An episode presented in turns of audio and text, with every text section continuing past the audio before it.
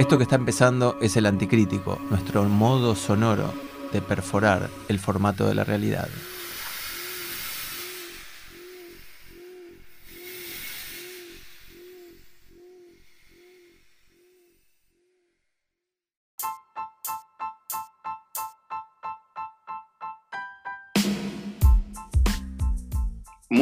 Días a todos los oyentes acá del Anticrítico. Mi nombre es Juan Micheli. Esto que está empezando es el podcast o ex programa de radio que intenta perforar los formatos de la realidad, que nos proponen particularmente desde el audiovisual, por supuesto.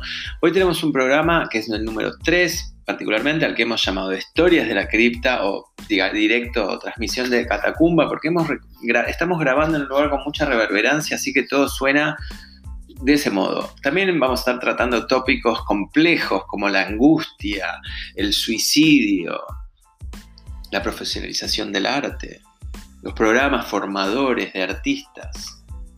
Estamos hablando en un rato con Marcelo Pelicier y sobre estas delicias curador, artista, teórico eh, y algo más que no vamos a descubrir hoy, pero no lo voy a contar en la venta porque si no después no tiene gracia cuando lo cuente él en su momento. Esto es el anticrítico, como les decía, y se pueden comunicar con nosotros al anticrit, elanticríticofm.gmail.com para mandarnos lo que quieran, como ya han hecho varios artistas, donde han mandado obras, pensamientos. Nosotros tenemos distintas secciones en las cuales podemos darle entrada. Hoy la vamos a tener a a Sara Santochi eh, Paoletti leyendo un poema. También la tuvimos, bueno, no iba a ser toda la historia de siempre, ya saben quiénes estuvieron y fueron muy bienvenidos y son bienvenidos a seguir participando a, proponiendo. Estuvimos hablando con Raquel Maggi o Massi, ahora tendríamos que chequear cómo se pronuncia, sobre algunos temas que compartiremos más adelante. Estábamos, como les digo, eh, salimos salimos de la cueva, de la catacumba y nos fuimos a ver, eh, nos invitó la gente de Simkin Franco a ver la obra terrenal de Mauricio Cartún, que es un obrón. Todo lo maldito es negro. Es una de las primeras cosas que se dice en la obra en relación a los cascarudos particularmente, pero se podría hacer extendible a todo. Una obra realmente impresionante. Véanla, eh, caras y caretas, en el Teatro de Sarmiento 2037. No se la pueden perder. Es el, ¿cómo se dice? Sí, le dije bien, Caras y CC 2037 Teatro. Y la obra, como les decía, terrenal, pequeño, misterio, ácrata de Mauricio Cartoon, tiene un elenco, pero despampanante es la palabra que le queda chica. Tony Restingi en el papel de Abel, Claudio Martínez Bell en el papel de Caín y Rafael Brusa, con quien estuvimos hablando y lo vamos a tener invitándonos a todos como Tatita. Eh, les recomiendo que vayan a verla. Eh, habla de una historia, tiene algo más, para destacar que es eh, la escenografía y vestuario de Gabriela Aurora Fernández y la iluminación de Leandra Domínguez. Y por supuesto, el diseño sonoro de Leana Liuni con tormentas, rayos, estallidos. Lo que hizo Gabriela Aurora Fernández es una delicia de telón que no se puede creer, de flequitos, de hilachas, y el vestuario es realmente está súper, está súper, no voy a hablar demasiado más. La obra tienen que verla, yo me anoté un montón de frases que la traen a la que habla de Caín y Abel, de la historia de Caín y Abel, de esta rivalidad arquetípica que nos han inculcado desde pequeños. Pero bueno, le da una lectura que lo trae al campo argentino, dos hermanos, una cerca que se sabe si existe o se sabe si no existe. Planteos que deja flotando Cartoon. uno de estos personajes es aquel que mide y marca y define así su propiedad. Y el otro, es el que elige quedarse fuera, al, digamos, al amparo solamente del atraso. Eh, bueno, este, son estos dos hermanos. El texto es impresionante, se lo pueden comprar si quieren la salida. Estamos tramitando que nos den para regalarle a los oyentes, pero no sabemos si lo vamos a lograr. Puede fallar el anticrítico perfectamente. Me quedo con esta frase: el trabajo es el vicio del que no sirve para otra cosa. Vayan a ver, repito, la dirección. Esto es Teatro CC 2037, Caras y Caretas.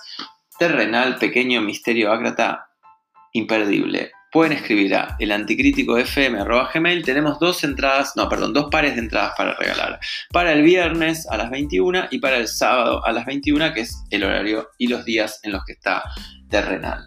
En la agenda tenemos un montón de cosas más, pero ahora vamos a empezar a hacer otras cosas. Vamos a ir directamente a escucharlo a Brusa, que nos grabó una invitación, y seguimos así. Bueno, estamos acá ya listos luego de haber visto este pequeño misterio ácrata con Rafael Brusa, que nos va a invitar a ver qué exactamente terrenal. La gente ya lo sabe, el anticrítico, pero que lo diga él que lo va a hacer mucho mejor. Sí, es terrenal y está bueno que sea el anticrítico, ¿no? Porque si los críticos hablan mal, por lo menos que el anticrítico hable bien. Claro, tal cual. ¿eh? O peor. o peor, ese, ese, es el peligro. Bueno, pero obviamente que invitamos a este espectáculo que se está celebrando los viernes y los sábados. A las 21. A las 21 horas en la, en la sala Caras y Careta, que es eh, Sarmiento 2037. Perfecto, lo estamos esperando, te agradezco Rafael. y tiene una de las definiciones políticas más sutiles y contundentes de los últimos tiempos, que es genocida pero pelotudo. ¿No? además, de, además de genocida pelotudo. No, no solamente ella, tiene varias definiciones. y, la verdad que la obra se puede, este, ¿cómo decir? Se puede releer de acuerdo al cambio de los tiempos y se puede releer de distintas maneras también. No solamente política puede ser filosófica, puede ser metafísica, puede ser teatralmente hablando, ¿no es cierto? Esa es la, digamos, la virtud que tiene esta obra. Y ese es el placer con la cual nosotros las hacemos. Yo puedo llegar a sonar exagerado, pero no me importa porque sea anticrítico y tengo derecho a hacerlo. Creo que es casi una revelación, como lo decía Rafael, a varios niveles. Así que muchas gracias. bueno, gracias a ustedes y los esperamos. Dale, dale. El anticrítico es nuestro modo sonoro de perforar los formatos de la realidad.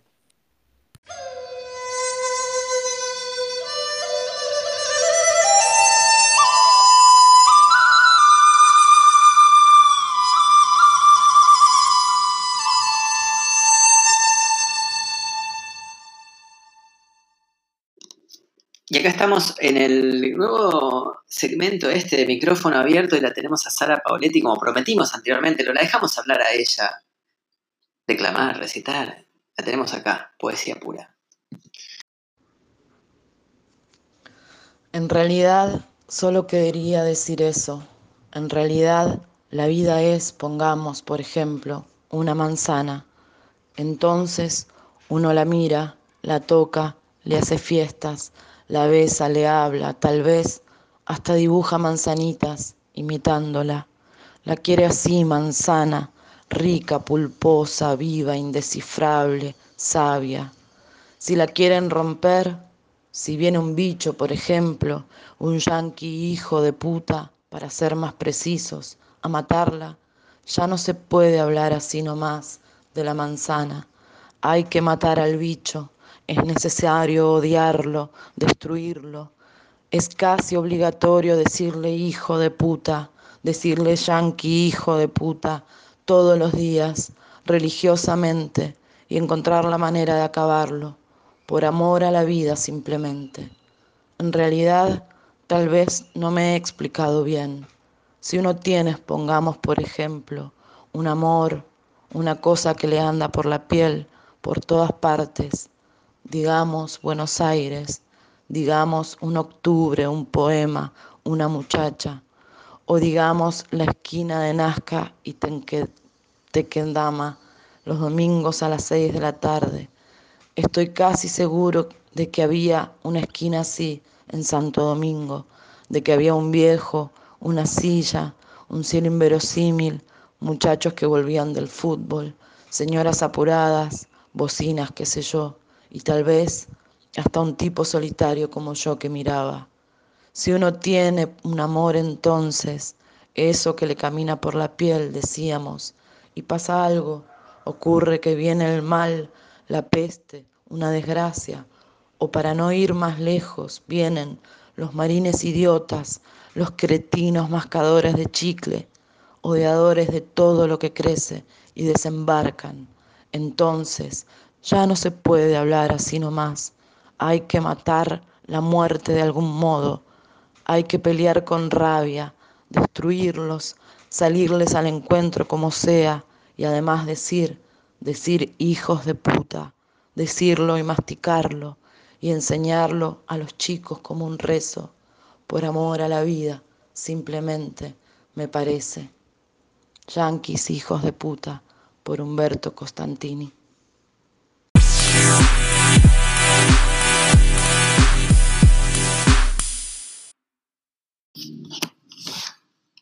Bueno, es, es la, la, mañana de un miércoles, esto es el anticrítico número 3, el productor me va a retar porque ya se sabe por la artística qué programa es.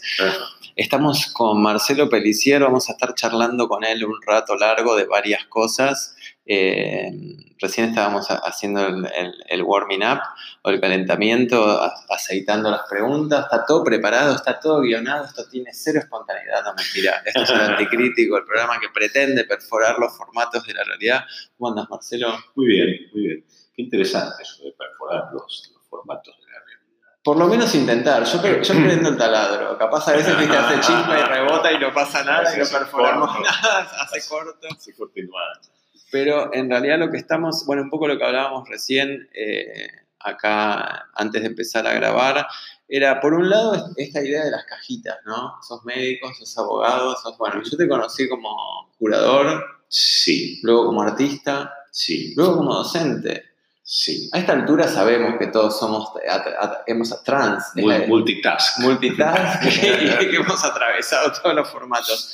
Pero si tuvieras que elegir desde qué lugar querés empezar a hablar o de todos a la vez, es una opción también para alargar la primera pregunta, es, tenés libertad total. Te falta uno, soy escritor. Ah, tenés razón, ¿ves? Es probable que este año salga mi primer libro. De ah, empecemos por ahí entonces. Cuentos. De cuentos. Narrativa. ¿Y cómo, cómo es? Bien, qué sé yo, pero es algo que yo hago hace muchísimos años en realidad. Yo fui a talleres, qué sé yo, de Liliana Hecker, hace bastante tiempo, es una escritora muy conocida, y otros. Eh, y escribo cuentos desde hace bastante tiempo y siempre me estaba planteando, bueno, publicar, publicar. Viste, yo siempre tengo unos tiempos muy largos. Eh, y este año finalmente se dio. Eh, se dio que, bueno, puse a trabajar en la, en la corrección final y qué sé yo, y cuando estoy en, la etapa final de, del ajuste, digamos, del libro y se supone que en el segundo semestre, que no es el segundo semestre de Macrista, porque si no, no va a salir nunca, eh, este, va a salir. Es el semestre a la N. sale, sale, sale igual. Eh, así que bueno, estoy en eso, ese es mi, mi proyecto de este año. Y bueno. Está buenísimo porque empezamos a hablar de qué, desde qué lugar querés hablar y querés hablar desde un lugar que yo no, no estimé en algún punto, más allá que sé que escribías, que escribís crítica de arte, que escribís textos desde una de tus personalidades, que es el Pato Lucas. El Pato Lucas este, es, el que el Pato Lucas está, viste que no está escribiendo mucho. Está dormido. Está como dormido, está en hibernación. Eh, pero bueno, en algún momento probablemente volverá. Eh, Igual está buenísimo porque aún si lo hubiera tenido en cuenta, hubiera tenido en cuenta esta faceta de escritor de, de, textos vinculados con el arte contemporáneo, pero saliste con, con, un as en la manga y es un, libro de cuentos para el segundo semestre que no es el semestre de Mauricio. Exacto, eso es una cosa nueva. Pero sí, es verdad, vos me conociste en el momento que yo era curador de coordinador de artes visuales en el CUNY, en el Espacio de las Madres en el SEGMA. Exactamente. Y que allí surgió la, beca, ¿no? La beca CUNY. Tal cual. Que de alguna manera es el antecedente de lo que ahora es ABC. Este, y... Perdona, para los que, están escuchando y no saben, a veces es una beca de formación para artistas que oscila entre estar y no estar de acuerdo al financiamiento. Sí, digamos que es un programa que es discontinuo porque depende del financiamiento, porque nosotros, digamos, tanto con Lucas Marín, que es con quien hacemos eh, básicamente el programa, tenemos como regla así, este, fundamental que sea gratuito para los artistas de manera que cuando conseguimos el sponsoreo lo hacemos. en 2017 lo hicimos con, con este mecenazgo y con el apoyo de, la Fundación Itaú. Eh, y ahora nos presentaremos de nuevo a mecenazgo, a ver si tenemos suerte. Bien, también está buena esta idea de lo que no es, o sea, está buenísimo, estaría buenísimo que fuera continuo, pero también aceptar lo no continuo como algo que forma parte de, aparece cuando se logran dar una serie de serie de condiciones. que son bastante difíciles en Ujú. Argentina, ¿no? Por supuesto. Hay la- que aceptar las discontinuidades eh, que nos propone la realidad. Me acuerdo, ahora que, que dijiste Lecuni, e- esa primera muestra se llamaba, esa primera muestra en la que yo part- yo le digo primera porque fue como mi primera muestra colectiva interesante, digamos. No sé si, no quiero hablar más de ninguna muestra anterior, pero una muestra eh, con una propuesta particular que era Monsters, Monsters. ¿no? Claro, vos participaste en esa, Monsters. Y Monsters fue, si no me equivoco, la última muestra que yo pude, Ah, mira, me parece. ¿Fue, ¿Que fue en el 2011? me parece O sea, que fue antes. o fue eh. antes. Me parece que fue más, porque después yo estuve en la beca a veces. En la beca, En perdón. la beca de. Cuni. Ah, ya se me mezclan un poco, porque la verdad es que curé muchas muestras Ujú. en Cuni. Este, y, y Monsters este, fue una, una muestra interesante en la que yo no pude poner todo lo que hubiera querido eh, porque tuve un pequeño problemita de censura Ah, en el espacio. Eso es una historia aparte, ¿no? Pero había obras muy interesantes que yo tuve que sacar. eh, por ejemplo, de Marcelo Bordese, Ajá. o una propuesta que me había hecho Mauro Coliva, que era alucinante también, y no las pude poner. Pero por una cuestión de la institución, digamos. sí, de censura de la institución. sí. Qué raro, ¿no? Sí, señor. Qué- sí, señor. Qué raro que le- siempre chapeamos con que la censura es algo superado. Evidentemente No. nunca es algo superado. No, es- no ha superado y uno la asocia a la derecha, pero, pero el CUNY era, es, todavía está, ¿no? No está funcionando como funcionaba en esa época, pero es un espacio progresista y en ese momento también había un- como un ajuste, ¿no? Un- como algunos planteos, digo, había, por ejemplo, grupos, eh, talleres para adultos mayores o se decía tercera edad. ¿no? ahora no se puede, Ahora ya es no, políticamente incorrecto, no, no, no. entonces que decir adultos mayores, y también había eh, visitas de guiadas de colegios, ¿no? Eh, entonces yo por ahí ponía algunas obras que eran ríspidas, Para el niño, para el entonces, escolar. eh, claro, entonces el planteo que me hacían era, ¿y qué le, cómo le van a explicar las maestras a los niños esto? Yo decía, es un problema de las maestras, no Claro. es nuestro. No podemos condicionar. De las maestras y de los maestros. Y de los maestros, ¿no? Por No supuesto. podemos condicionar una muestra de arte. Me hiciste, me hiciste acordar con esto de las visitas guiadas que eran fuertes de las muestras de Lecuni, porque Sí. llegaban micros y micros de niños y Claro. niñas y teenagers y de, y de Claro. todo, y hay una- un registro de una de esas visitas guiadas que es un mar de guardapolvos blancos y las obras colgando en el medio. Yo tenía bastante miedo Pero- por las obras, básicamente. Pero bueno, qué sé yo, yo no creo que... Yo, yo no hacía muestras didácticas, ¿no? Muestras de arte contemporáneo, de artistas contemporáneos. Eh, lo que me gustaba hacer, y vos te acordarás, era cruzar artistas con mucha trayectoria. De hecho, estuvo León Ferrari, este, Testa. Juan Carlos Romero, eh, Luis Wells, hubo obras de Borge Arena, eh, y a su vez de artistas muy jóvenes, emergentes, algunos eran de, la- de las becas. ¿no? Y ese cruce a mí me parece interesante. Sí, era súper interesante porque también es una de las, de las oportunidades, salvo las instancias de formación, de, de cruzarte con otros artistas cuando mostrás, ¿no? Por, en mi caso particular, que no tengo formación artística, era una oportunidad de cruzarme con gente esto como Bordese, como Perrota, como un montón de, de, de Oliva, Combi. Mariano Combi va a estar Mariano Combi. En- invitado muy pronto como un personaje que él propuso hacer, que es el megacrítico, que odia todo. A mí también me encanta Mariano. Sí, a mí también. Yo tengo un mito, dice. Bueno, en esa, en esa muestra estaban las, esas obras que él hacía de plastilina, las fotos Sí, de obritas de plastilina, obritas no despectivo, digo por, esta de cosa de, plastilina, sí, sí, de lo pequeño. Volviendo a la cuestión de ABC y en general de la formación y de los programas para artistas, me gustaba, quería en realidad destacar esto de que era gratis para el artista, Sí, ¿no? Hay una cuestión de que el artista, si no, parece que tiene que pagar para todo. Sí, tal cual. Eh, yo creo que hay como un gran negocio eh, alrededor de los artistas, Ujú. del cual no participan mucho los artistas. Claro. pagan no en muchos espacios y no cobran. pagan para exponer, pagan para formarse, pagan, no sé, pagan el texto. Sí, el pagan colectivo, el- todo pagan, todo. el flete. No pagan el flete. Este, y es así, hay toda una, como una industria de que saquemos de al artista. Claro. ¿no? Y si no le piden una obra, que done una obra para una campaña de beneficencia. Claro. Entonces, las se la pasan donando obras o interviniendo, no sé qué. ¿no? Baños, Baños, De todo. Elefante, vaca. perros. perros. Sí, bueno, en, en relación a eso, digamos, ¿cómo ves la situación actual? Porque en algún momento recién hablábamos fuera del aire, que esto tampoco es el aire, sino que es un podcast, el anticrítico, pero eh, hablábamos de, el problema no es que se cobre, sino que el problema es que la única opción sea pagar. Claro, ¿no? Cuando existía ABC, CUNY, etcétera, distintos tipos de programas que no vamos a nombrar, Sí. eh, bueno, vos tenés la opción, si querés pagar, si no querés no pagás, tenés la opción de aplicar algo. Pero ahora, ¿qué- ¿cómo es la situación? Y, yo- es, y es complicado, qué sé yo, es, es obvio que, que es difícil hacer un programa, dar un programa de formación eh, sin dinero, tenés que pagar a, tenés que pagar a los profesores, tenés que pagar una infraestructura, si querés hacer una, una publicación tenés que pagarla.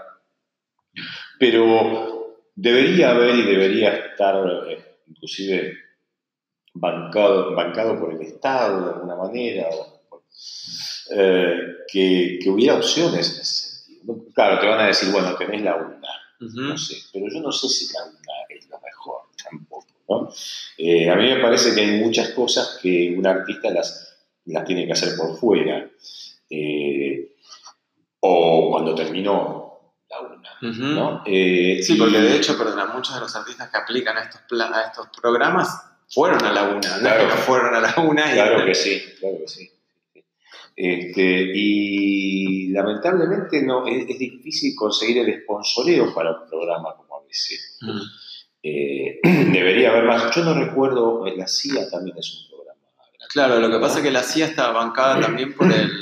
eh, digamos, vos tenías distintos. Estaba el programa de formación de la CIA y a la vez algunos talleres que la gente que era de la CIA los hacía gratis, los agentes, digamos. Sí, Y la- vos podías ir a hacer algunos precios igual muy económicos de afuera. El tema era que estaba bancada por mecenazgo sí. y ya no está bancada por mecenazgo. Entonces, Claro, bueno, a CIA le pasó más o menos lo mismo que a nosotros. Digamos, Ujú. CIA tuvo el apoyo, no sé cuánto tiempo tuvo el apoyo de CIA. Nosotros nos presentamos en el 2016. No, perdón.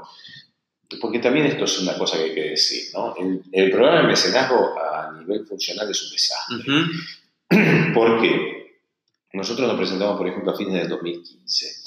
Presentamos un proyecto para dos años. Queríamos hacer ABC 2016 y 2017. Claro, para poder darle un poco de continuidad.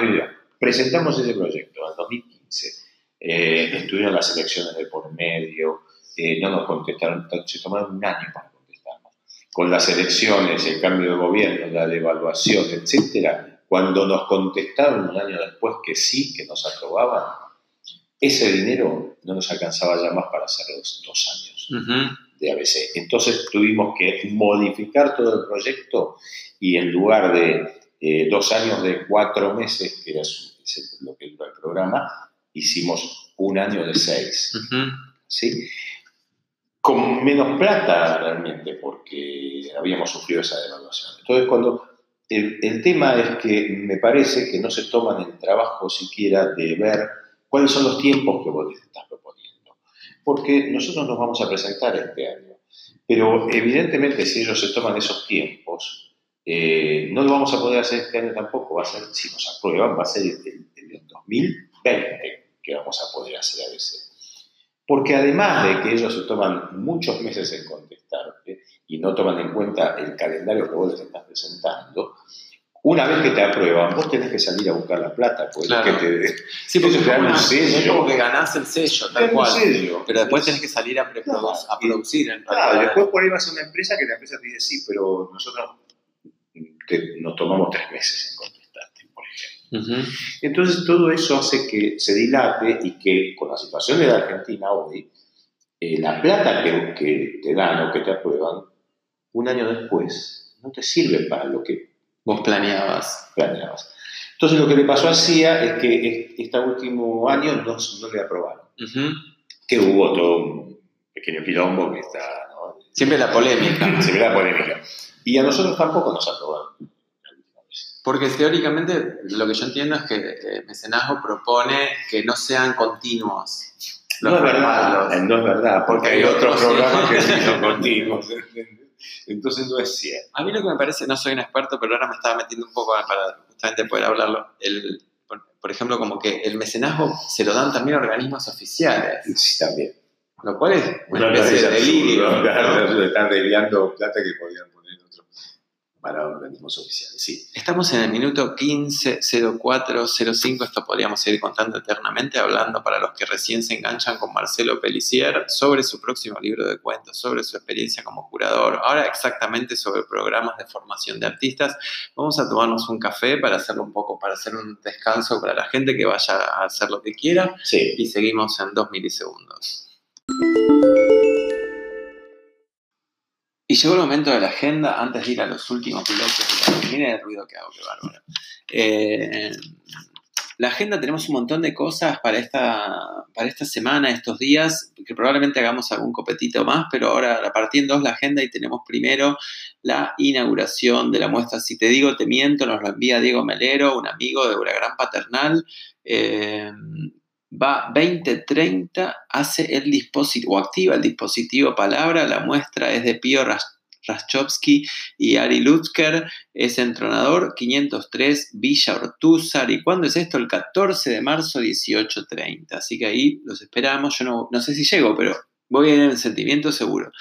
Después, por otro lado, aplicar, hay mil cosas para aplicar. Si siempre están atentos a festivales de videoarte, eh, pueden compartirlos. O si no, también pueden recibirlo. Festival Proceso de Error. Hay un montón de tiempo, cierra en septiembre del 2019. Es medio, busquen Festival Proceso de Error, va a ser más práctico que yo deletré este link. Va a ser una especie de de tortura. Eh, vamos a estar viendo de qué se trata el Festival de Proyectos Irrealizables de Sebastián Linardo y Lino Divas. Por otro lado, volviendo a la cuestión de festivales de videoarte, está el Festival de Videopoesía de la Universidad Nacional de General Sarmiento. Estén atentos porque está bueno ir. Eh, aplicarse a lo que se dedican a hacer videoarte, a la videopoesía. Algún día podríamos hablar con expertos sobre las diferencias, similitudes eh, y demás entre el videoarte y la videopoesía. Vamos a estar hablando con Ángel Jara de este tema en algún momento. Y por otro lado, la editorial eh, Ripio, la editorial Ripio nos invita este viernes 15 del 3. El 15 del 3 no sé si es viernes, pero mejor digo 15 del 3 y cada uno busca bien qué día es. Eh, Estupía presenta en Dine, usina, la librería Dine, usina cultural, su libro Pinceles como perros, líneas como serpientes, o es al revés. Ahora tengo el libro, lo traspapelé por acá, pero después igual vamos a estar metiéndolo en Teleo esta que es linda en la próxima vuelta. Esto es en Tames, líneas como serpientes, pinceles como perros se llama. Tames 1905 a las 18 horas es, una, es el, primer lanzamiento de, de, Ripio Editora. Y finalmente tenemos la cuestión esta de Huerta en Puerta, que son quienes nos dan los bolsones de, Verde Ecológica, por otro lado. Este sábado 16 de mayo a las 16 horas invitamos a la apertura del bioespacio, perdón, del espacio biocultural de Huerta en Puerta en Avenida Kramer 4317. Esto es Kramer 4317 en el barrio de Saavedra. Nos acompaña la Unión de los Trabajadores de la Tierra, UTT, Soledad Barruti, que presentará su último libro, Mala Leche, y, Marca, y Marcos López, que va a presentar una muestra fotográfica. Les repito, esto es apertura del espacio em, biocultural de Huerta en Puerta en Avenida Kramer 4317. Todos los que se quieran comunicar para mandar material a la agenda pueden hacerlo a elanticríticofm.gmail.com.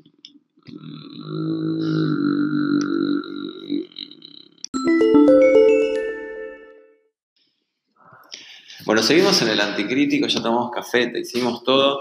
Eh, y la idea de este programa es que nos vamos a hablar más cerquita, porque si no parece que estamos en historias de la cripta total con Marcelo Pelicier, que, eh, bueno, vamos a recurrir a un hit, que es lo que todos hacemos. Recién hablábamos de la lógica del mercado, de cómo algunos artistas la pegan con una obra y esa obra circula por todo el mundo. Vamos a aplicar esta misma lógica hoy y queremos uno de los hits de Marcelo Pelicier, que es la profesionalización del arte. eso siempre, genera controversia. Debates y controversias ese tema, ¿no?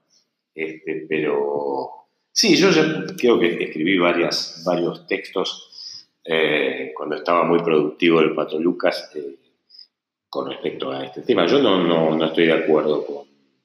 No estoy de acuerdo ni con la idea del artista profesional y esto, eh, peor todavía, tampoco estoy de acuerdo con la idea del artista trabajador. Mm. Esto eh, me ha generado grandes críticas. Pero realmente me parece que son... Puedo suponerlas. Sí, claro, pero para mí son como dos caras de la misma moneda, ¿no? Casi en un, en un momento, eh, inclusive dije que era como una derecha y una izquierda del arte, ¿no? El artista profesional es ese tipo que está insertado en el mercado, que vende, que le va bien, que vive de su obra. Este, y el artista trabajador es la otra cara de la moneda, que es el tipo que no está insertado en el mercado y que tiene que ayudarla. Este, y entonces se reclama trabajador y reclama tener un gremio. Que pero los dos están como integrados, muy integrados y quieren estar muy integrados en la gran picadura de carne que es el, sistema, ¿no? Eh, todos queremos periciar eh, todos queremos el, hotel en Villa Carlos Paz. Por ejemplo, el, el, gremio. en la falda.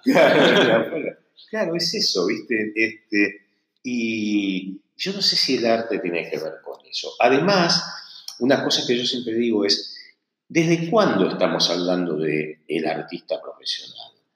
Porque de lo que no nos damos cuenta es de que es primero es que es una cosa muy reciente. y, segundo, que no es algo, no es una necesidad intrínseca, no es algo que, eh, que venga del mundo del arte, sino que viene de afuera. Eh, es, eh, es, un, es, es, un, imperativo del mercado. Después podemos discutir si el mercado y el arte son lo mismo, cosa que algunos artistas parece que creen. pero, estás insinuando que no. no, yo no creo que sea lo mismo. Pero pero digo, y esto lo pregunto siempre, ¿alguien se acuerda que Francis Bacon fuera mencionado como un artista profesional alguna vez? ¿O que de Picasso se dijera que era un artista profesional? ¿O más aún, que de Andy Warhol se dijera que era un artista profesional, siendo un tipo que le encantaba el mercado y los dólares? pero en algún momento, no, no, ni siquiera, digo, por eso digo, es algo muy reciente y es un imperativo que viene de afuera, que viene de los países centrales, que viene, no sé, de Estados Unidos, de lugares donde es necesario profesionalizarse, ¿no? Pero para mí el arte tiene que ver con cuestiones que no son profesionalizables, ¿no? Para mí, como Marcel Duchamp decía eso de que las únicas cosas que cuentan son la muerte, el erotismo y la muerte. ¿no? Y yo creo realmente que el arte tiene que ver con esto, ¿no? tiene que ver con que es algo que contornea un espacio eh, vacío, ¿no? para ponernos un poco lacanianos. Eh, y digo, ¿quién puede ser profesional de eso? ¿no? De esa inestabilidad, de esa búsqueda eh, en algo que no tiene nombre, digamos. Eh, yo no creo que el artista sea profesional y creo que cuando el artista busca hacer eso, eh, está casi dejando de ser artista para ser un engranaje más de un sistema del cual el artista que creo debería, esto puede sonar medio romántico, pero debería mantenerse un poquito más alejado, más distanciado. Hay algo, cuando decís esto, también los, me lo pregunto ahora, porque vengo como un poco obsesivo con el tema de la precariedad planteada desde algunas cosas de, de Berardi o haberlo retomado otros autores, pero como que hay algo que nunca va a solucionar esa precariedad. ¿no? También pensándolo en términos artísticos, quizás la eh, profesionalización es una ilusión de solucionar ese tema. Claro. ¿no? Yo sé que tengo tal cucarda, tal cosa, doy a tal. Entonces, ahí no importa si hablo de la muerte, si hablo de... pasa a ser secundario. Claro, claro, cierta solidez. claro, como que hay algo que te sostiene y, y, también vos sos artista y es verdad que el arte genera, o ser artista genera un montón de incomodidades y de problemáticas que no se resuelven con un premio. que la vida tampoco. Claro, Miquel Barceló, por ejemplo, que es un artista que uno puede gustarle más o menos, pero que uno podría decir, mira, este tipo es un profesional. Tiene un texto muy interesante donde él critica esta cuestión de la seriedad y la profesionalidad del artista, donde él al final inclusive reclama su derecho a suicidarse, si se le antoja. ¿no? tengo, dice, yo, eh, como me piden cumplir con un encargo, yo no sé si lo voy a cumplir, dice el mismo, ¿no? No sé, o sea, y reclama al final, dice, yo tengo derecho hasta a suicidarme si quiero, y no cumplir. Eh, claro, bueno, esa es una de las no negociables de la vida.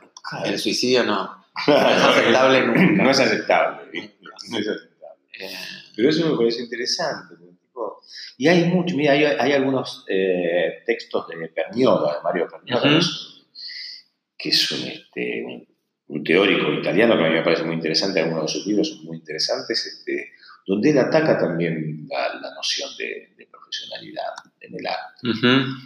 Lo que pasa es que eh, eh, muchos artistas reaccionan porque te dicen, eh, pero si no, al final que es un hobby, uno no, no sos un, un hobby. No es un, hobby. No, loco, no es, tampoco es un hobby. No, claro. ¿Viste? No, quizás no podamos ponerlo una etiqueta, pero por otra, además, yo he discutido con amigos, con amigos, con gente con la que eh, yo exponía en los 90, ponele, y yo he discutido sobre esto porque me saltan y me dicen, eh, ¿cómo? Yo soy un artista profesional y qué sé yo. Y la verdad es que para mí, un artista, y esto se me va a ofender otra gente, más todavía, una, un artista... En este momento lo, detenemos la acción y en este momento la gente, empieza a ofenderse. tal cual. Pero que me dicen eh, que yo digo, loco, hace 30 años que hace lo mismo. Eh, y, eso es ser profesional. Mm. Hace 30 años que hace lo mismo porque es lo que vendes. Ahora, eso es ser artista eh, ¿no te pasó nada en 30 años en tu vida? ¿Cómo tu obra puede ser la misma durante 30 años? No tuviste ninguna experiencia, no sufriste, no te enfermaste, no se te murió gente, no te pasó un carajo en la vida como para que vos sigas haciendo la misma cosita que vendés hace 30 años y me vengas a decir que sos un artista profesional. ¿Me entendés? Yo, no, lo puedo comprender eso. O por ahí me dicen, eh, pero vos dejaste, vos no sos más artista. Claro. Porque yo hace, mi última muestra fue hace Sol 7, 8 años. ¿no? Sol negro, claro. En arte por ahí. Eh, pero vos ya no producís, vos no sos artista. Digo, ¿quién dice que no voy a volver a producir? O que, no sé, eh, Noé, que, que dejó de, pintar 10 años, dejó de ser artista, porque esos 10 años no era artista. Eso es interesante, ¿no? Como pensar, ser artista es algo que está vinculado con el hacer. Con el hacer, esto, ¿no? ¿no? de, Gran tema, ¿no? Si no el arte es un hacer. Claro. Y para mí no es así, es otra cosa, ¿no? Hay, es interesante a veces también cómo, se, cómo eh, circula por distintos grupos, ¿no? Como que los grupos de, no sé, quizás si uno se va a un grupo de pintores de más de 60, eh, te hablan del caballete de una manera que jamás te hablaría no sé, un grupo de performers de 30, ¿no? Como que hay sentidos también que se van armando de acuerdo a prácticas y de acuerdo a grupos, eh, a, digamos, a configuración de grupo también. Sí, pero yo, por ejemplo, también he discutido con eh, pintores que te dicen, yo me levanto a las 7 de la mañana, a las 8 de la mañana estoy en el taller y pinto 7 horas. Y me digo, pero sos un empleado bancario. claro. ¿Qué sos? Digo, como no, eh, uno pinta cuando tiene ganas, cuando puede, cuando se le antoja, cuando se le cruzó una idea, porque esto de me levanto y me pongo a manchar en la tela a ver si encuentro algo. a la revelación. Claro. la fila de Pumas aparece. Está bueno pensar también, yo creo que está perfecto que alguien se levante a las 8, a las 7, a la hora que quiera y se ponga a pintar todo el día, pero ese no, es el método, no, es, el único. Totalmente. Digamos, yo creo que siempre la pifiamos cuando empezamos a tratar de generar ley. ¿No? Como, ah, bueno, es encontrar en la mancha, o es encontrar en el charco, o es lo que fuera, ¿no? Claro. Bueno, pero justamente cuando. Justamente por eso no es profesionalizable, porque no hay un método. El otro día estaba charlando con, eh, con Gabriel Balanzi, ¿viste? Con Gabriel, somos amigos y, tenemos muchas coincidencias ideológicamente y, él me decía que él me decía yo que uno no, se puede enseñar a ser artista, no se puede enseñar arte, ¿entendés? Y no, podés enseñar cosas anexas, podés darle una formación a, un artista para que no se conozca la historia del arte, tenga una mejor capacidad para reflexionar sobre su imagen, para eso sirven las clínicas, este, sobre la imagen de otros, eh, le podés dar elementos desde otros eh, campos eh, del pensamiento, desde la teoría psicoanalítica, desde la filosofía, desde la literatura. Es decir, podés proveerlo de una cantidad de cosas, pero enseñarle a ser artista no, no, se enseña eso, ¿no? Es algo que, que pasa, que Ocurre o no. Ocurre o no.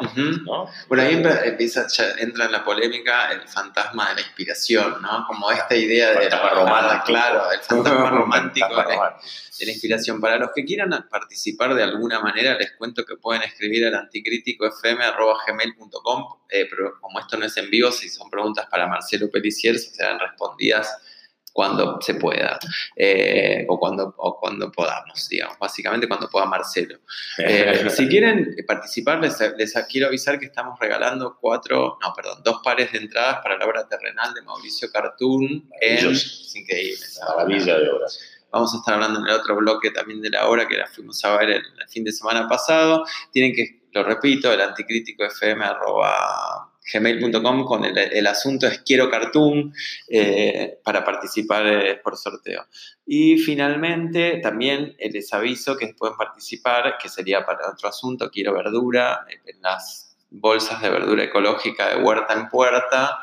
También pueden mandar un mail a esa misma dirección de mail. Mientras tanto, vamos a seguir hablando en el próximo bloquecito con Marcelo Pelicier, pero también nos gustaría saber ¿Qué es el arte para los artistas que escuchan esto? Capaz los artistas no escuchan este programa. Ajá. Puede ser que solo lo escuche otro tipo de gente. No, lo escuchan los artistas. ¿no? artistas, eh, queremos agradecerle a un montón de artistas que ya han participado. Un poco la idea del programa es hacer obra en el aire. Han participado ya eh, Viviana de Vicky, eh, Mati Obregón, eh, Santiago Fredes con su película. Santi Fredes que fue becario. Que fue becario. Ah, mira, estuvo en el Ecuni con su película Verano en Colony Park, que está buenísima y a la vez hackea gran, algo que vamos a volver a hablar en el próximo bloque, que tiene que ver con estos modos de lo contemporáneo, el material encontrado, ready-made, que es de lo contemporáneo de hace...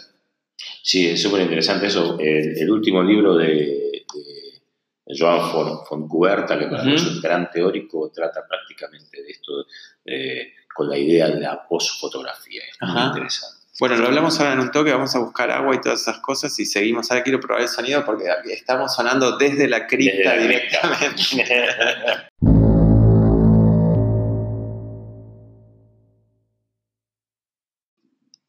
el anticrítico fm.gmail.com pueden pedir las entradas ahí o mandarnos preguntas. Estamos hablando con Marcelo Pelicier y seguimos eh, con la cuestión de la apropiación del material encontrado. Es interesante esto, no sé, por ejemplo, en el videoarte, found footage o material encontrado ya es como un género. Claro. ¿No? Algo que antes era un movimiento espontáneo que tiene que ver con este proceso para mí de profesionalización, ¿no? De ponerle una categoría a algo que empezó siendo. Por eso, digamos, creo que excede un poco al arte. ¿Vos cómo, cómo lo ves? Que excede al arte. Claro, como que es algo que hacemos como sociedad con todo. Sí, no cabe duda y por eso lógicamente aparece en el campo del arte.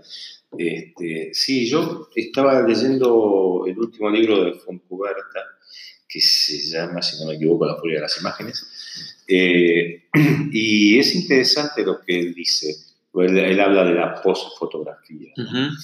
Y, Contale al oyente cómo define Foncuberta. ¿Qué sería la postfotografía? él dice, por ejemplo, que ya justamente la cantidad de imágenes que hay tan la proliferación desaforada que en realidad ya no tiene sentido la producción de imágenes, de agregar imágenes al mundo, sino que eh, es esta idea del reciclaje de, del uso de lo que ya existe que lo interesante es qué uso se le da a lo que ya existe. Es decir, encontrar un archivo fotográfico de una familia que tomó vacaciones en Santa Teresita hace 30 años, este, y cómo reciclar esto conceptualmente, digamos, cómo, cuál es el nuevo sentido de esas imágenes que se le puede dar. Entonces es un laburo conceptual, ¿no es cierto? Porque él dice, y a mí me parece, ya había un artista conceptual que yo nunca me acuerdo eh, su nombre, un artista de, los conceptualismos de los años 70, que en esa época decía, hay tantos objetos en el mundo, ¿para qué seguir agregando? ¿no? Y en algún punto creo que, que, es verdad eso, ¿no? que tenemos material de sobra para pensar y repensar la función de esos objetos y esas imágenes. Y es lo que está pasando, de alguna manera. ¿no? Es lo que está pasando. Y es lógico. Esto venía a cuenta, en realidad, yo lo traje porque, por la peli que ya, ya hablé de la película de Santiago Fredes, Verano en Colony Park, que armó con, solamente con material encontrado en YouTube. Eh, Él está investigando mucho. Y con una historia, con un vínculo muy interesante con la denuncia también, ¿no? El armado de estos barrios privados que ocasionan un montón de problemáticas. Pero lo interesante es que no, no tiene como el formato de denuncia donde hay alguien diciendo esto nos va a llevar o nos sacan el agua o el reclamo que es válido, que se pudiera hacer, sino que él solamente toma comerciales de la industria inmobiliaria, eh, digamos, registro de fiestas, de un montón de lanchas que se juntan en estos canales artificiales a escuchar música y, digamos, eh, de fiestas solamente. Y justamente esto que vos decís, seleccionando y combinando esas imágenes encontradas, se logra algo que quizás si lo haces no sale. Logra decir otra cosa. Tal cual. Otra cosa. Como pensar también lo, ya hecho como una materia, como la arcilla, digamos, como algo que vos puedes empezar también a modelar y que de ahí eh, pueda salir otra cuestión. Recién como le das nuevos sentidos a algo que ya está, ¿no? Claro.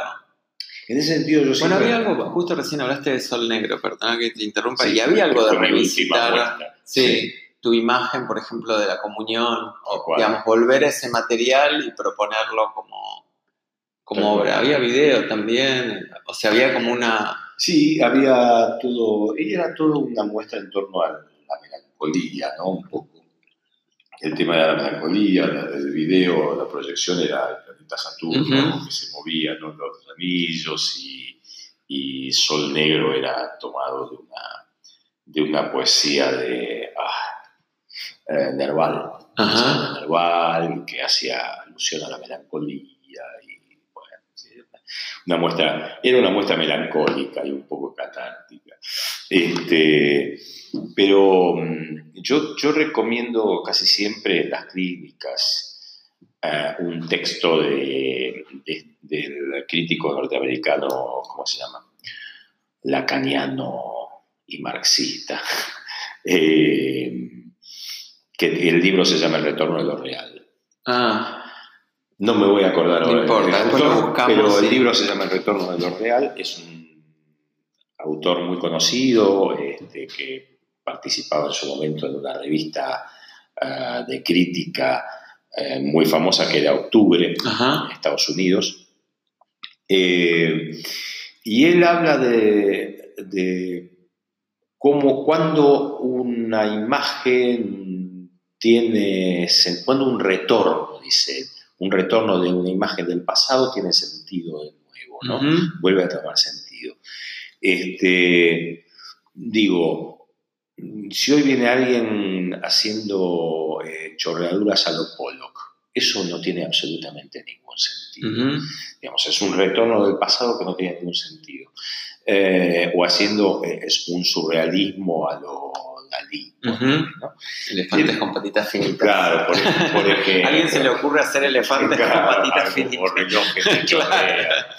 este, y, y, él dice, bueno, como él es un lacaniano, toma el ejemplo de Freud. ¿no? Dice, Freud, ¿cuándo tiene sentido Freud? ¿Cómo tiene sentido Freud hoy? Entonces, bueno, a través de Lacan, dice, Lacan hace una relectura de Freud. Entonces hay un retorno de Freud, pero a través de Lacan, a través de la lingüística, a través del eh, estructuralismo. Dice, ese retorno, esa vuelta de rosca hace que Freud se actualice. Es decir... Sí, te iba a decir eso, tiene que ver con una actualización de una mirada, ¿no? Que está atravesada por cosas que pasaron después de que se produjo. Tal cual. Eso. Es una lectura después, ¿no? tomo aquello, pero lo tomo después de todos estos años, es esto otro. Claro. Entonces tiene sentido. No, digo que no, se, no podés hacer una chorreadura en una pintura, pero ¿qué sentido tendría? Sí, es como, digamos, eh, no sé, cuando aparece cualquier motivo, ¿no? La, imagen reproducida, pero no, no, hay nada más que reproducirla en algún punto. Sí. Eh, Hall Foster. Claro, es. Hall Foster se, ¿Se te acordaste de. Hall Foster. Sí. También hay algo vinculado con esto que decís de la melancolía y del tiempo. Estoy muy eh, como tocado en algún punto por una lectura reciente de Mark Fisher sobre la ah. idea de, la, eh, de esta melancolía eterna. Sobre todo centrado, él lo centra por, en la industria. Gran auto. Sí. Bueno, terminó incorrecto, hablando de suicidios. Todo el tiempo que uno dice Fisher, yo me doy cuenta no me voy a hacer la remera de Fisher, pero que cuando lo traigo siempre salta la cuestión de pero, pero se mató, como que algo falló. Sí, sí, no sé si falló. Claro, fue así. Capaz tenía depresión tremenda, lo que, fuera. claro. Y uno de los planteos más interesantes, ahora vuelvo a esto de la melancolía, es pensar la depresión como una falla del sistema, no de la persona. Seguro. Bueno, él lo dice esto. Y esto de que, lo dice también este, para mi gusto, demasiado prolífico autor actual, de decir, ¿cómo se llama? coreano. Ah, sí, no lo había probado. Bueno, esto de que, que no lo dice él solamente, lo dicen tantos otros, lo dice Bifo, y qué sé yo, cuando el sistema te hace responsable del fracaso. Claro, es tu culpa. es tu culpa. Si te va mal, es tu culpa si tuvieras todas las herramientas, digamos, para que te fuera bien y te va mal, es culpa tuya. Justo estoy, tratando de desgrabar y de hablar de esto en la parte que estoy desgrabando ahora, una charla que dio Bifo Velarde en la Asociación de, de, Terapias de Grupo, y habla justamente de, esta cuestión de responsabilizar, no sé, como este, eh, igual es, digamos, como diseño es perfecto, ¿no? Vos culpas al que no tiene la culpa, igual algo que viene desde desde siempre, ¿no? El chivo expiatorio, esta idea de que la tiene la culpa quien no la tiene, pero la paga. No, claro, le sacás todo el sustento, le sacás el laburo, le sacás la seguridad social, le sacás la cobertura del Estado y de decir, este es un mundo de competencia, somos todos iguales, ¿viste? competimos. El desafío. El, desafío, este, ¿no? el, emprendedurismo, uh y si te va mal es Claro, yo te pongo un palo en la rueda, pero si vos no tenés la habilidad de evitarlo, es tu culpa. Claro. Eh, volviendo a lo de Fisher, había una imagen que me parecía súper interesante, que es este, esta vuelta vacía en relación a esto que vos decías, que él lo ve en la industria musical. También la idea de empezar a pensar el arte como una industria en muchos aspectos. Eh, de estos cantantes que uno no sabe de qué época son.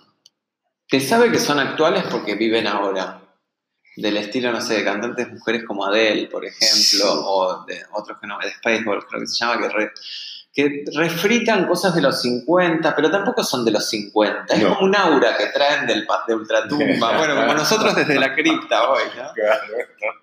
Donde es un tiempo perdido y que habla también de esa nostalgia, porque en realidad hoy está todo tan tremendo que cualquier otro tiempo ¿no? Leerlo como de esa manera. Cualquier otro tiempo donde hubo batidos y vestidos de tul o ladrillos o sándwiches de miga, digamos, puede ser cualquier cosa. Eh, estamos en, un, como en una, en una, especie de tiempo burbuja, ¿no? Donde no, no, sabemos bien qué época es, pero cualquier época es mejor que la actual. Que lo que nos toca, sí, tal cual. Te hago una pregunta. Eh, con esta cuestión de, de la, que hablábamos recién de la práctica, ¿estás haciendo cosas de arte? Digamos, produciendo, no sé, pintura o video? No, estoy siempre a punto. Ajá. Digamos, estoy como una, estoy experimentando una cierta nostalgia de la pintura eh, y con ganas de, volver a pintar. Pero como estoy bastante concentrado, mi taller está en, arreglo porque tiene los techos muy destruidos por la, por la, humedad y qué sé yo, así que está inusable en este momento, pues lo están arreglando. Y Tú sabes que nuestra nueva ley de medios nos prohíbe poner la palabra melancolía y humedad en las transmisiones. no se puede, se puede decir. Menos suicidio, ¡pum! Se, nos fuimos al carajo suicidio. no, pero la verdad es que estoy bastante concentrado en, el tema del, libro, del, libro, Entonces no le estoy dando mucha bola. Pero tengo una cierta nostalgia por la pintura, sí, tengo ganas de pintar de nuevo. A ver qué sale después de tanto tiempo. ¿no? que aparece. Claro. Eh, con respecto a, otras actividades, estás a punto de empezar una clínica. ¿Ya empezaste una clínica en tu estudio? La mía, sí, la que doy este, habitualmente, que es una clínica quincenal, que tiene un grupo eh, bastante establecido ya. Este, eh, que todos los años se agregan un par, digamos, y por ahí un par dejan por trabajo, por lo que sea, y se agregan otros, y bueno, tiene cierta movilidad, pero es un grupo muy estable. ¿no? Y, y, después estamos empezando con Lucas Marín, eh, una clínica en Walter. Ah, bien. Que es un espacio de, de Lisa Jiménez y de Daniel Duau. Un espacio muy lindo en Palermo y estamos empezando con una clínica con Lucas que tiene un poco la mecánica de ABC en el sentido de que es una, son como dos miradas, ¿no? Ajá. Que se cruzan sobre, sobre la obra. Y se están anotando, se están anotando artistas. Está, está bueno. Bien, ¿eso cuando empieza? Eh, va a ser los miércoles, eh, es quincenal, es eh, miércoles por medio y empieza el miércoles 10 de abril. Bueno, si quieren se comunican con Casa Walter que tiene su página Facebook, toda su identidad, Instagram y todas las ¿no? Y algún mail debe tener también, creo que debe ser Casa Walter. No, eh, eh, el lugar se llama Walter, Casa para Artistas, es por Walter, es por Walter Benjamin. Y el mail, si no me equivoco, es quieneswalter.gmail. Exacto, quieneswalter.gmail.com si están interesados en la clínica de Marcelo Pelicier que van a estar dando junto a Lucas Marín en Casa Walter. Casa Walter, sí. Y también vas a hacer un par de, muestras en Walter. ¿Querés contarnos un toque que voy a, cuándo? Voy a curar dos muestras. Una inaugura el 23 de mayo, si no me equivoco. Eh, y es con Diguel González. Eh, Compañeras ABC compañera C, y Andrés Blasino también. que son dos, dos, fotógrafos que a mí me gustan mucho, pero la muestra no va a ser eh, específicamente fotografía, más bien va a haber videos, este, y es muy interesante porque ellos, eh, para mí, Andrés y, y Liguel están en una sintonía, sin, sin, trabajar juntos, digamos, sin trabajar por separado, están en una sintonía, este, y la, creo que la muestra va un poco por el lado de un cuestionamiento de la idea de comunicación. Este, creo que va a ser una muestra muy interesante. Y, Perdóname, hacemos acordar que retomemos la idea de comunicación como en el arte. Por supuesto, eh, que no existe. claro. Eh, y, y, después este, en octubre vamos a hacer una de dibujo de tres dibujantes que a mí me parecen re interesantes, son tres dibujantes muy diferentes. Uno es Julián de la Mota, también es un ex becario. Eh, otra es eh, Laura Bettini y el tercero es Walter Álvarez. Tres monstruos a, tres, se llama? Tres grandes dibujantes. A Julián lo tuvimos en el programa anterior, Activate, en FM La Boca, estuvo invitado. Eh, bueno, así que, ¿en qué fecha es? Y la de, la, esa es en octubre. Octubre. Bien, ya tenemos el año completo. El año completo. Perfecto. Y después, segundo semestre, venimos con el, con el, Venimos con el libro. Ese es otro, de, leyendo al Pato Lucas, siempre recuerdo que la comunicación o la falta de comunicación o la no existencia de la posibilidad de comunicación en arte era uno de los tópicos recurrentes, ¿no? que también generó debates. Que cada vez, igual de todas maneras es algo súper instalado en cualquier grupo de discusión o de lo que fuera, aparece como algo en su momento para mí siniestro, en el que aparece la idea de la comunicación como este esquema que se arma automáticamente. Es como una respuesta fácil, ¿viste? ¿Qué es el arte? El arte es. Claro. Pasa mucho en estos cruces también diseño, ¿no? Cuando yo trabajo bastante en diseño y cuando se debate qué es el diseño, lo primero que se dice es que el diseño es comunicación, ¿no? Porque en realidad entonces no sabes qué decir. tal cual, tal cual, tal cual. Sí, yo creo que es muy difícil dar una definición del arte. ¿no? en general está más cerca de decir qué cosa no es que qué cosa es. Este, además que la definición obviamente sería cambiante. ¿no? Pero, pero sí, esta cuestión de la comunicación es algo que yo, bueno, hay, unos cuantos autores que han criticado, Perniola es uno, por ejemplo, y, este, uh, Adorno, sin ir más lejos, ¿no? que, el arte en realidad no es comunicación. Este, porque debería haber un, digamos, recurriendo, pues, también te, puede implicar eso, ¿no? Pero recurriendo a una teoría clásica o básica de la comunicación, hay un emisor, un receptor y un código en común a través del cual se... Que es como un tubo, ¿no? Por un tubito por el cual se... Como un hilo de los pasos de, de este, y inclusive este, eh, Jacques Rancière hace algunas críticas interesantes, sobre todo cuando habla en el espectador emancipado, él habla del arte político, ¿no? Este, y él supone en el artista que hace arte político, y creo que se puede hablar de, muchos artistas en general, el artista supone primero que tiene una cosa muy importante para decir, ¿no? Eh, segundo, que hay una forma adecuada de decirlo.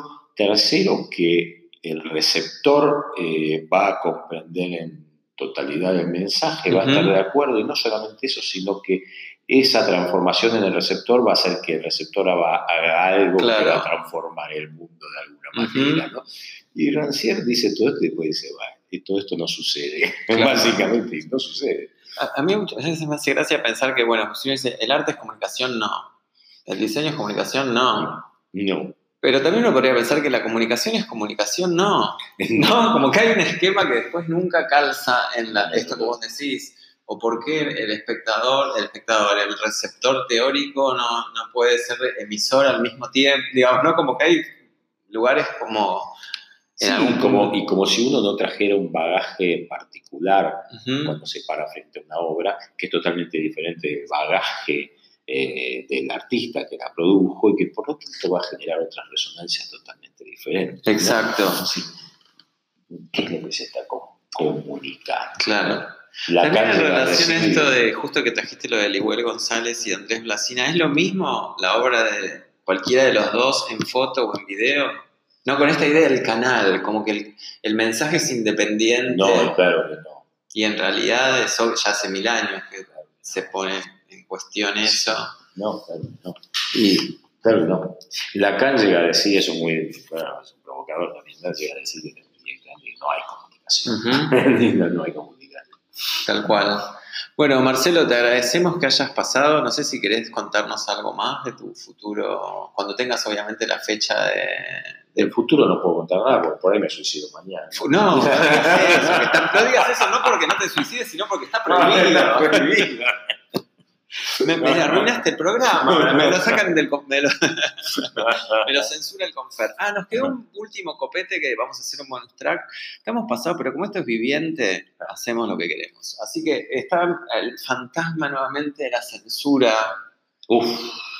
Eh, sobrevolando en este caso una muestra eh, que está en este momento en el centro de la memoria. La muestra que curó este, Quequena. Sí, Quequena Corbalán, que participan muchos artistas, no vamos a decir la lista porque son un montón, de artistas mujeres. Sí. Eh, y hay como una especie, también es interesante, interesante no es la palabra ideal para esto, pero digo, salió un comunicado de la Secretaría de Derechos Humanos por Twitter, ¿no? Despegándose ideológicamente de los contenidos de la muestra, los cuales se llama elementos. Elementos. Que llegan a ser elementos subversivos. son células dormidas las que levantó que ¿O no? No, pero no sabes qué, qué me parece terrible. Me parece maravilloso ya en algún texto que puse en mi muro felicité a Quequena por, por, por su resistencia, ¿no? por decir, yo no voy a sacar esta obra. Este, ¿Cuál es la obra cuestionada? Es una virgen con el pañuelo verde puesto en la cara. Ah, no te puedo creer. Claro, imagínate, es un traje a la virgen. Ahora nosotros no tenemos que bancar que en todos los edificios públicos haya vírgenes, cruces, en las comisarías, en los tribunales.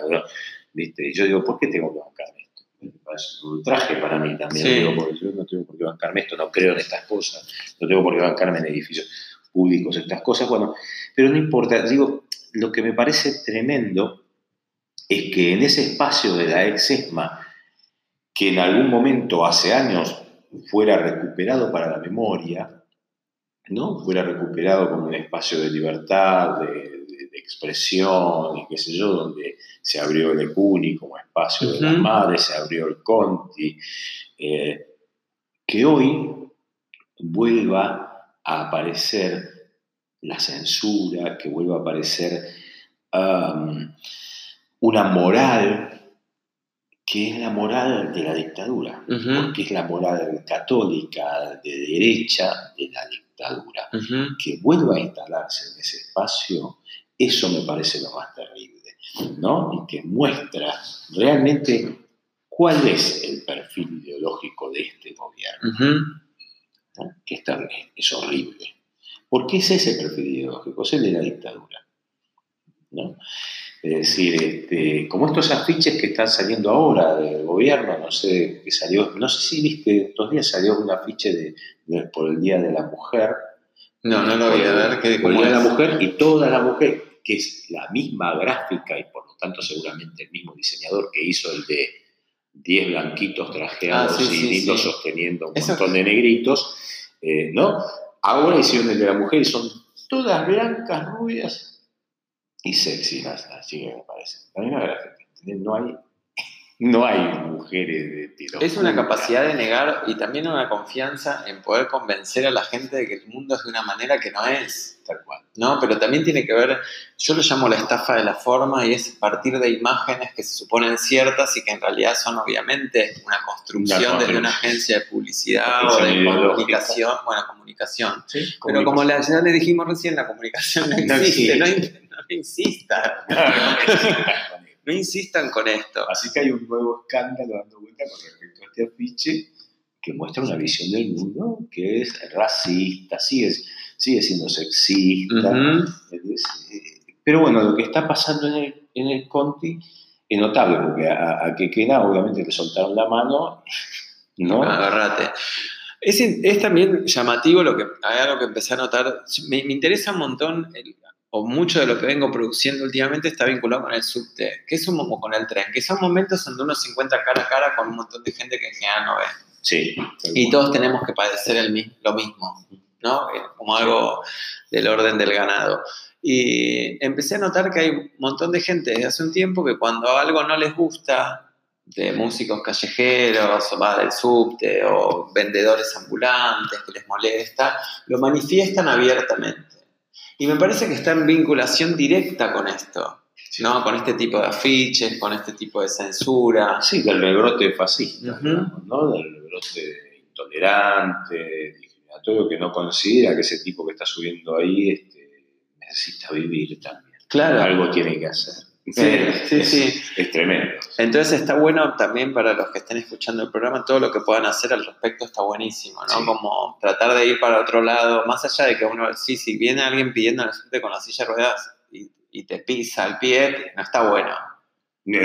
No, pero no lo hace porque quiere. Y estar en esa situación es bastante complicado, entonces tratar de pasar un poco de, de lo inmediato, y etcétera. Así que bueno, te agradecemos.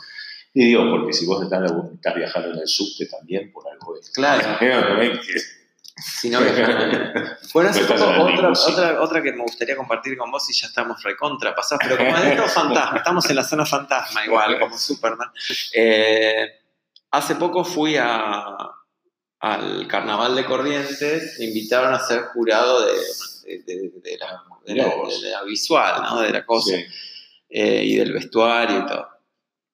Y viajamos por esta empresa que no voy a nombrar de vuelos baratos.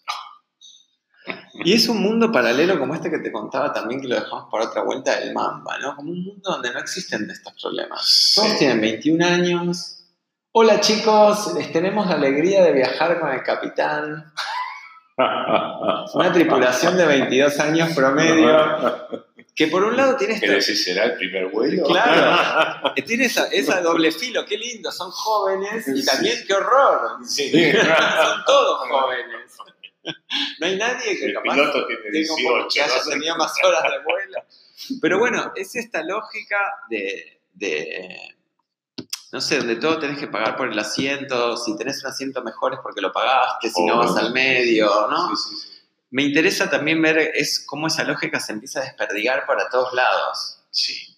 Sí, sí, bueno, es la lógica del neoliberalismo. Exacto. Entonces, bueno, cualquier cosa que se les ocurra nos mandan para destruirlo. nos mandan un email al anticríticofm.gmail.com. Ahora en un rato vamos a tener la agenda que está súper cargada esta semana. Te agradecemos, Marcelo, la, la visita. Yo te agradezco, me encanta el título, me encanta el anticrítico porque me recuerda a Nietzsche y el anticristo. Claro, bueno, esa idea de que somos el anticristo, el día que nazca el anticrítico empieza el fin. Así que bueno, te saludamos y nos vemos por ahí. Cuando estés haciendo cualquier cosa nos contás, ahí lo pasamos. Buenísimo, gracias. Chao.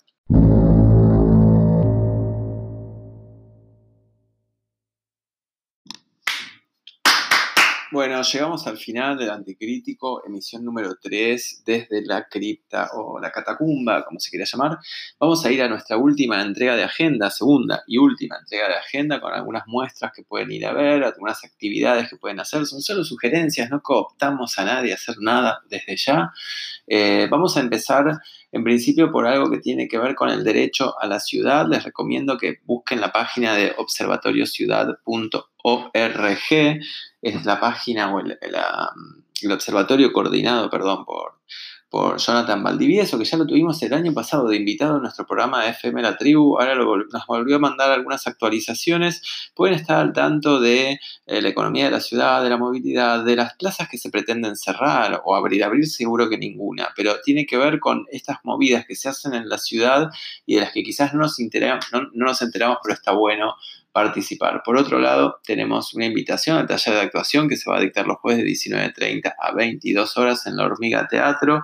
Coordina Nadia Alba Racín y está dirigido a aquellos que tengan al menos dos años de experiencia previa y que deseen continuar en la búsqueda de recursos expresivos. Leo un poco más despacio. Esto es en La Hormiga Teatro que queda en Belgrano. Te pueden buscar en Facebook o directamente lahormigateatro.com.ar. Coordina Nadia Albarracín, ya lo dije. Y el contacto más directo es 116 515 4994. Ya dije lo del observatorio. Ya dije, eh, me falta lo de Cana. Y me falta también una recomendación de teatro que es solamente una vez, nada más el título es Solamente una vez, una vez, una vez más. No, estoy haciendo lío. Solamente una vez de Patricia Suárez, Mónica Buscaglia, Guido Dalbo, Sergio Perotti. La dirección es de Claudio Aprile. Va los sábados a las 20 horas. Estrena el 16 de marzo, este sábado a las 20 en Espacio Aguirre, Aguirre 1270. Seguramente capaz podemos regalar algunas entradas como estamos haciendo con Terrenal. Capaz no, y prometo de más, pero bueno, quizás lo hagamos. Y por último tenemos Juguemos en el Bosque, una muestra que se inaugura en, en el Icana White Hall, o sea, Blanco, de Maipú 672. Esto inaugura hoy, el 13 de marzo a las 19 horas en Icana, Maipú 672. Los artistas son, la muestra se llama Juguemos en el Bosque. Los artistas son Federico Porfiri, Agustina Mazoco y Mirella Musri. Me parece que me quedó alguna muestra colgada que se me cerró algo de acá de las ventanas que yo estaba buscando. Puede ser que sí, puede ser que no, pero probablemente si yo tipeo y tengo acá los recordatorios aparecen rápidamente y sí, es verdad, se nos está olvidando. Está la muestra que inauguró el 9 de marzo de 16 a, 20, a 21, órdenes de Gaspar Acebo y Marcos Mangani y Ojo Seco de Nazareno Pereira. Esto es en el ciclo Teatro Tiempo, en Munar, Avenida Don Pedro de Mendoza, 1555, por supuesto, en La Boca. Y también tenemos otra cuestión más en Munar, a ver si lo veo bien, en prueba 21, eh, sí, acá está, lugar prueba 21, Avenida Pedro de Mendoza 2073, el ya pasó, no lo voy a decir, ya pasó. Lo, estuve tarde con esto, pueden ir a ver la otra, eh, la que les dije recién en Munar. Bueno, y con esto sí, empezamos ya la despedida. Si me quedó algo colgado, lo podríamos, no hay ningún problema. Les recuerdo Huerta en Puerta, me parece interesante este en Avenida Kramer 4137 que inaugura el espacio biocultural eh, con la presencia de Soledad Barruti y Marcos López. Yo voy a ir, así que si quieren nos vemos ahí. Pueden mandar todo el material que se les ocurra a elanticríticofm.gmail.com, ya lo dije 20 veces, o al 115-024-5131. Le agradezco eternamente a Juanjo Montero por sumarse a la producción artística de este programa, que va a empezar a oírse a partir del programa que viene. A Jessica Schultz, que nos grabó el copete nuevo, que está, lo mandé hoy sin producir, no importa, pero me gustó, me gusta escucharla siempre. Nos despedimos hasta la semana que viene. Esto es el Anticrítico, nuestro modo sonoro de perforar los formatos de la realidad.